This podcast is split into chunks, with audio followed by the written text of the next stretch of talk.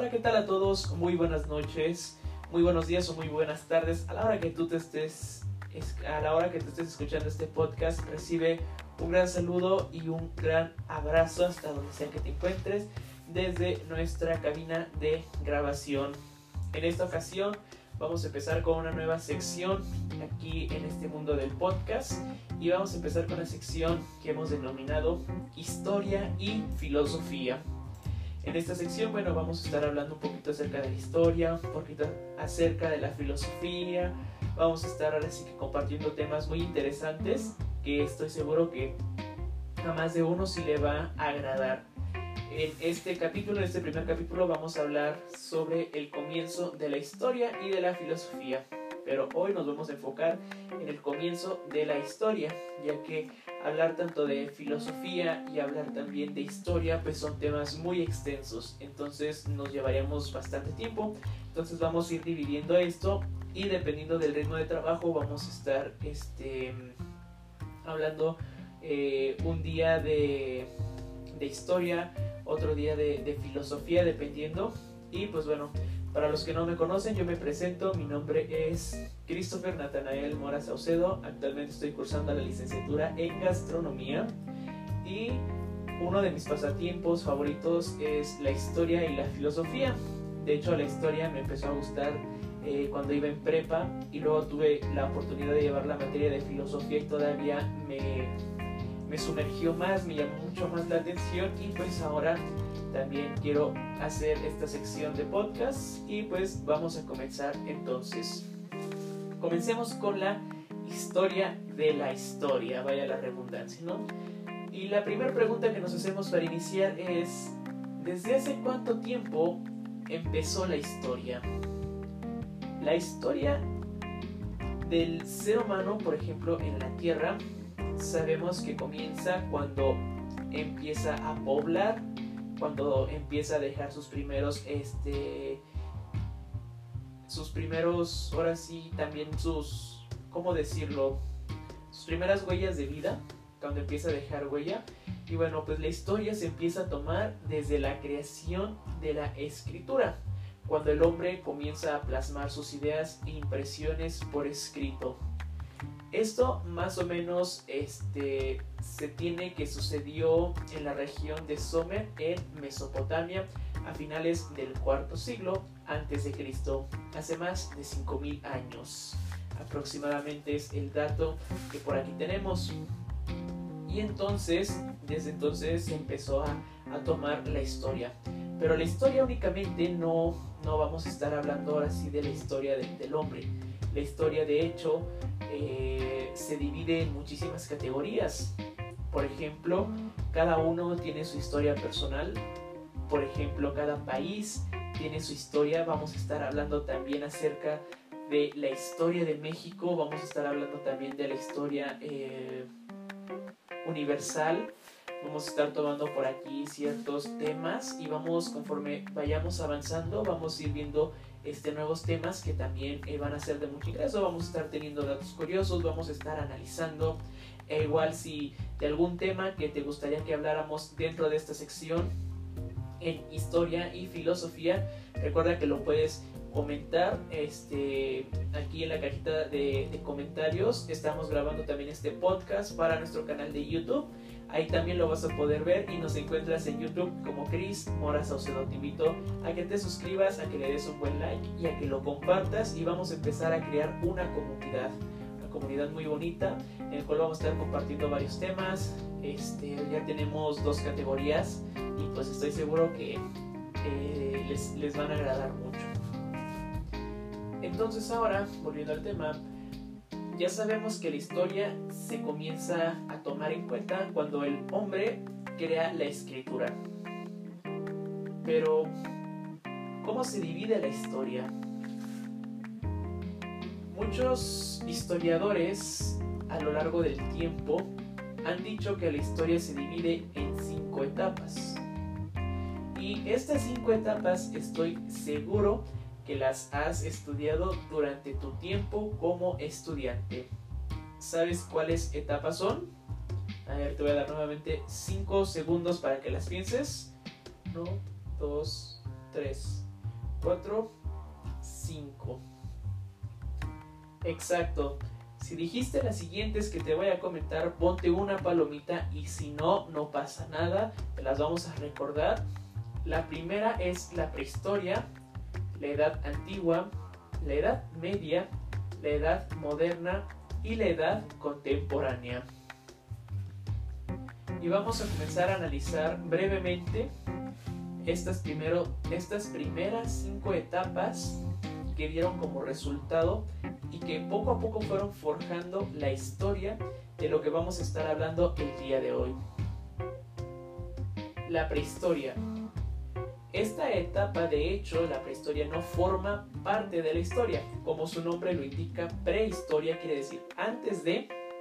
Entonces esto fue lo que sucedió antes de la historia. ¿Y por qué no se toma en cuenta? Porque en esta, en esta eh, época pues el hombre como tal todavía no desarrollaba muchas cosas, únicamente se dedicaba a comer, a cazar, pero nunca empezó a plasmar, nunca se empezaron a plasmar este, cosas y esto se empieza, este, esto les digo fue antes de que se inventara la escritura, pero también en la prehistoria se tuvieron grandes avances y de hecho la prehistoria es la etapa más larga que ha vivido la humanidad.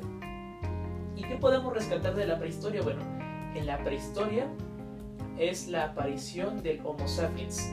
Como tal, ya el ser humano que ya empieza a, ahora sí que empieza, empieza a cazar, empieza a crear las primeras herramientas de piedra, empieza a ver el lenguaje, se crea el lenguaje, el lenguaje corporal. En ese entonces Aquí también viene algo muy importante que también marcó la prehistoria, que fue el descubrimiento del fuego. Este tema igual lo estuvimos eh, tratando en Mundo para que también vayas a checar este podcast. Y pues como lo veníamos diciendo, las primeras este, herramientas de trabajo, se empiezan a formar las primeras aldeas y estas, esta prehistoria al igual tiene sus subdivisiones, que es la edad de piedra y la edad de los metales. La edad de piedra, ¿cuál es? Bueno, la edad de piedra es antes del fuego, que es cuando todas las herramientas, todo el equipo de trabajo del ser humano en ese entonces, pues era a base de piedra. Las lanzas, los cuchillos, todo este tipo de herramientas que el ser humano utilizaba para poder subsistir eran de piedras. Posteriormente, cuando llega el fuego, empieza a haber la manipulación de fuego y se descubren los metales y se empiezan a manipular el ser humano entonces ahora sí empieza a evolucionar. Entonces, de la edad de los metales hacia adelante, ahora sí se le considera parte de la historia. Y después de la prehistoria, ahora sí nos vemos a la edad antigua. La edad antigua, muchos la conocemos porque en la edad antigua es cuando tenemos el imperio más grande que se ha registrado. ¿Sabes cuál es el imperio más grande que se ha registrado en el mundo? Te voy a dar nuevamente 5 segundos. 1, 2, 3, 4, 5. Si dijiste la siguiente, ponte una palomita y si no, no pasa nada. Anótala porque estoy seguro que en tu escuela te va a servir. El imperio romano ha sido el imperio más grande que, se ha, que ha visto el mundo.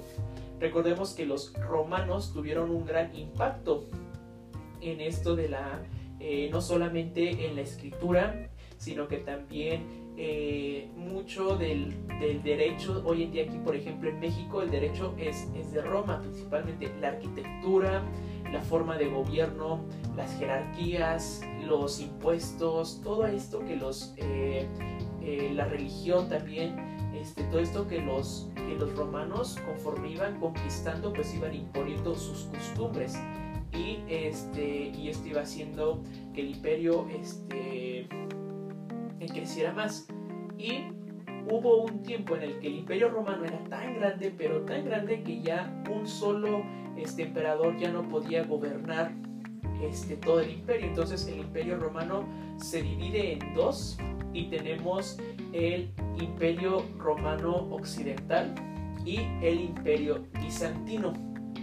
Aquí también ojo, aquí tomando lo que es, aquí también hubo un gran impacto en el arte. También vamos a estar hablando en capítulos más adelante acerca de, arte, de arquitectura, porque todo esto también lo engloba la historia. Y esto, estos movimientos, estas corrientes, que poco a poco fueron llegando, se fueron este, llegando a más países y luego viene lo que es este, la, eh, ahora sí que el cruzamiento, la mezcla de estos artes y ya es cuando entonces ahora sí vamos a ver qué tipo de arte llegó aquí a México, qué tipo de corriente. Entonces en el imperio bizantino se hizo, ahora sí que este fue como que el más apegado a la religión, al cristianismo, ya cuando, cuando nace el cristianismo, bueno, el bizantino era más, era más cristiano que el imperio este, eh, occidental. Entonces cae cae el imperio occidental y luego cae el imperio bizantino y aquí es donde termina la edad antigua y termina nuestra tercera y empieza nuestra tercera edad que es la edad media. La edad media está ligada con la caída del imperio romano occidental y la caída del imperio bizantino entre otros este entre otros aspectos. Pero también aquí muchos historiadores han dicho que la Edad Media comienza cuando Cristóbal Colón llega a América en 1492 muy curioso cómo es que Cristóbal Colón llega a, América. Recordemos que mm, las rutas de, comercio que se tenían en el antiguo mundo, que es todo el continente europeo, este, eh, cuando se empezaron a dar mucho lo que eran las cruzadas y las guerras ahí entre este, entre los musulmanes y demás, bueno, todo ese territorio que estaba invadido por los bárbaros, por los vikingos, bueno, todos estos, este, pues los españoles buscaban una ruta diferente para poder llegar a la India. Entonces Cristóbal Colón fue uno de los primeros en decir que la tierra estaba, este, eh, era, era redonda, ¿no? que no estaba plano. De hecho hay una película, este, no recuerdo el nombre, en cuanto lo tenga ahí se los voy a estar haciendo llegar, pero hay una película de cómo pues este, se ve Cristóbal Colón en, la, en, un, puerto y se ve como un barco se va alejando y como poco a poco va desapareciendo. Entonces él tenía la idea de que si en vez de darle hacia el lado de los musulmanes rodeaba la tierra, iba a poder llegar del otro lado hacia las Indias y así iba a tener una nueva ruta de comercio pero no contaba con la astucia de América, que se iba a interponer en su camino, y que cuando llega Cristóbal Colón pensando en que era la India, realmente era un nuevo continente. Y de hecho aquí un dato curioso, uno de los tantos datos, es de que dicen que Cristóbal Colón murió sin saber que había descubierto un nuevo continente, sin saber que realmente había llegado a la América. Y bueno, aquí también, ojo, como podemos ver, México en ese entonces, pues fue ahora sí que descubierto, ¿no? Todo el continente eh, americano como tal fue descubierto en el año de 1492, por lo cual ahora sí que lo que fue la edad antigua, este México ya no formaba parte. De hecho, aquí en México todavía se podía decir que estábamos en la prehistoria.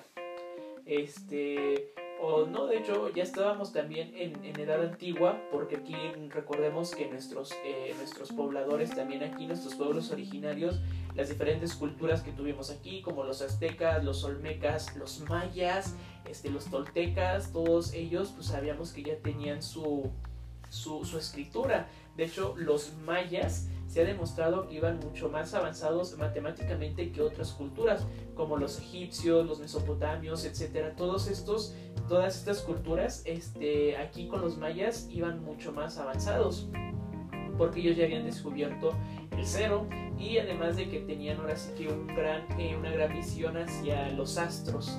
Era algo muy bueno, entonces los mayas ya estaban muy adelantados en ese entonces. Y ahora sí, llega la edad moderna. La edad moderna aquí también dicen que comienza con la caída de Constantinopla o con la llegada de Colón América nuevamente. Da inicio a la edad moderna y en esta edad termina con la Revolución Francesa. La Revolución Francesa también recordemos que fue muy importante y tuvo un gran impacto, este, no solamente aquí en, en nuestro, en, en, todo el mundo, tuvo, tuvo un gran impacto la Revolución Francesa. Lo que fue la Revolución Francesa y la Revolución Industrial realmente dieron un gran impacto a todo, a todo el mundo. Y luego tenemos nuestra edad contemporánea. La edad contemporánea es la época actual, la época en la cual nosotros estamos este, viviendo. Y en esta pues ya se incluyen todos los acontecimientos que surgieron después de la Revolución Francesa. La Revolución Francesa, el avance en todas las tecnologías, la revolución industrial, las dos guerras mundiales. Tuvimos también la Guerra Fría, o sea, todo eso ya entró en la época contemporánea, en la edad contemporánea. Y también aquí este, vamos a estar hablando acerca del impacto que tuvo la Revolución Francesa, vamos a estar hablando también del impacto que tuvo la Revolución Industrial, vamos a estar hablando de las dos guerras mundiales que hasta ahorita se han registrado. Realmente el inicio de la Primera Guerra Mundial, si no la has estudiado o si no te cabe bien la duda, cuando hablemos de la Primera Guerra Mundial vas a decir, ¿en serio por eso comenzó la Primera Guerra Mundial? O sea, porque yo también cuando, cuando lo vi en prepa, que me dicen es que por esto empezó la Primera Guerra Mundial, yo dije, o sea, o sea, es en serio, nada más por ese simple motivo, ya les digo, los dejo con la duda, este, ahora que hablemos de la Primera y Segunda Guerra Mundial. Y en el avance de, de tecnologías, lamentablemente, la mayoría de las tecnologías en ese entonces eran únicamente para la guerra, para ahora sí que atacar al enemigo. Y esto de la guerra mundial tras la Segunda Guerra Mundial y la Guerra Fría, con la Guerra Fría se forman los dos bloques de, del mundo, que son los de primer mundo, los de segundo mundo, y se forma un tercer bloque que son los de tercer mundo. En el primer, eh, en el primer mundo están todos los, eh, todos los países este, socialistas, no, perdón, capitalistas, y son todos aquellos países que apoyaron a Estados Unidos durante la Guerra Fría. Y del otro lado tenemos a todos los que son socialistas, que es de parte de Rusia. Y los tercermundistas, que somos todos aquellos países que no formamos parte ni del primero, ni que no estamos del lado de Estados Unidos, pero tampoco de Rusia. Y en este caso, pues es México y muchos países de Latinoamérica. Es algo muy triste. Y bueno, ya para cerrar con este primer capítulo, vamos con nuestro dato curioso del día. ¿Sabes cuáles han sido las cinco pandemias que más han azotado a la humanidad? Te voy a dar 5 segundos para que lo pienses. 1, 2, 3, 4, 5. Las cinco pandemias más grandes que ha visto la humanidad ha sido la viruela, el sarampión, la gripe española, la peste negra, el VIH. Pero en este 2020, finales del 2019, principios del 2020, pues tuvimos una sexta pandemia que también ha azotado muchísimo a todo el mundo y es el coronavirus, el COVID-19. Estamos en oración para que pronto se le pueda dar una batalla más fuerte a este COVID y podamos reanudar nuestras vidas normales, pero ahora siendo más conscientes realmente de lo que se está haciendo. Y pues bueno, por mi parte ha sido todo. Este ha sido nuestro primer capítulo de historia y filosofía.